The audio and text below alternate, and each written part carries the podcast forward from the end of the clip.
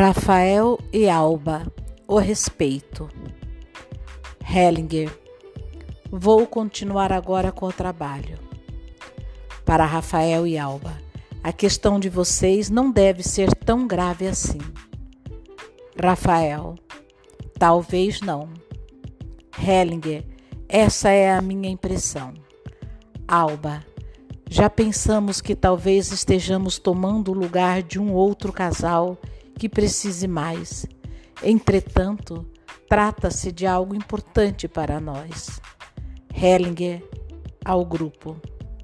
Será que trabalho com eles ou não? Para o casal. O que vocês acham? Alba, eu não sei. Hellinger para o grupo. Está claro, eles não estão em sintonia. Para Rafael.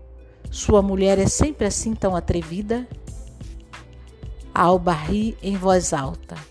Rafael, às vezes. Hellinger para o grupo. Talvez seja esse o problema. Hellinger para Rafael. De que se trata? Rafael.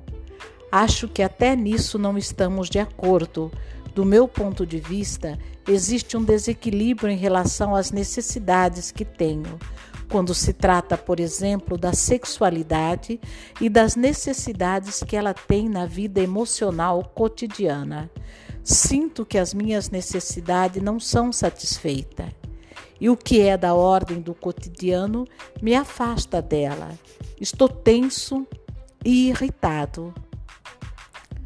Hellinger, essa mulher não precisa de um homem. Você ainda não percebeu isso? Ela não precisa de um homem. Você está com a mulher errada. Albarri, eu não acho que não preciso de um homem. Sinto-me bem com ele. Hellinger, alguns se sentem bem até com o seu cachorro. Risos altos no grupo. Rafael, muitas vezes eu percebo que ela é mais forte e eu o necessitado. Tenho a sensação de que ela tem o poder. Hellinger, nem quero saber tanto assim. Hellinger coloca a Alba no meio, escolhe então um representante para o seu pai e o coloca diante dela. Figura 1 demonstra isso: pai e filha um diante do outro. Os dois se olham. Após um tempo, o pai cruza os braços atrás das costas. Hellinger escolhe então uma representante para a mãe e a coloca junto. Figura 2 mostra o pai e a mãe e a mulher. O pai e a mãe sorriem um para o outro e se aproximam. Ele coloca os braços em torno dela. Ela se encosta nele e os dois se abraçam. Após um tempo, ele acaricia o cabelo dela. Ficam um ao lado do outro e olham de forma carinhosa para a filha. Alba seca as lágrimas e vai em direção a seus pais. Eles a abraçam. Alba chora em voz alta. Assim permanecem longamente. Após um tempo, eles se soltam e Alba fica diante de seus pais. Hellinger para Alba: Diga ao pai, a mamãe é melhor. Alba: A mamãe é melhor. O pai acena com a cabeça. Hellinger em todos os sentidos.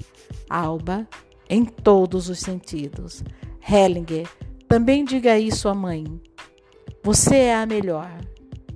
Alba chorando. Você é a melhor. Hellinger em todos os sentidos.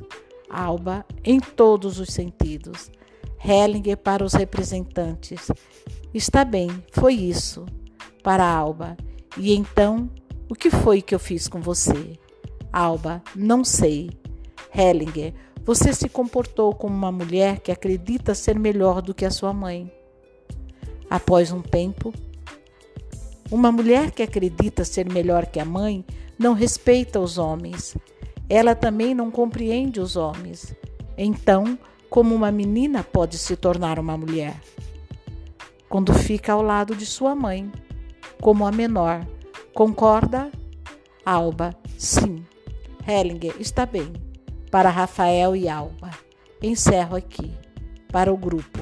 Obviamente que isso também serve para os homens. Um homem que não respeita o seu pai, que acredita diante de sua mãe ser melhor que o pai, não respeita as mulheres. O homem aprende a respeito, o respeito pela mulher com o pai, e a mulher aprende o respeito pelo marido com a mãe. Então imaginem só quando um filhinho da mamãe e uma filhinha do papai se encontram e casam. Não terão respeito um pelo outro. Por isso, primeiramente precisamos colocar em ordem a família de origem, de tal forma que o marido respeite o seu pai e a mulher, a sua mãe.